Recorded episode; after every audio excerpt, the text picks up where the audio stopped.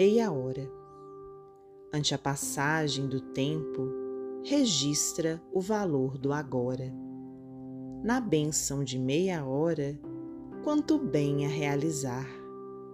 Trinta minutos apenas, no espaço de cada dia, são plantações de alegria para quem busca ajudar.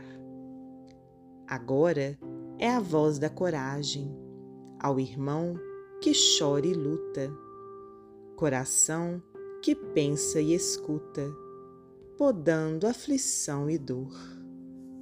Em outro ensejo é o socorro que se oferece à criança que vaga sem esperança, à míngua de paz e amor. Depois, o amparo ao doente, em visita mesmo breve, a página que se escreve para consolo de alguém. O apontamento otimista, a frase sincera e boa, a conversa que abençoa, a prece em louvor do bem.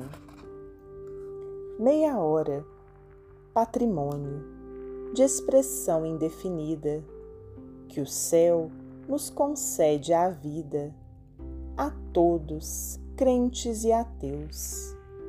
Irmãos, elevai o tempo para o serviço fecundo.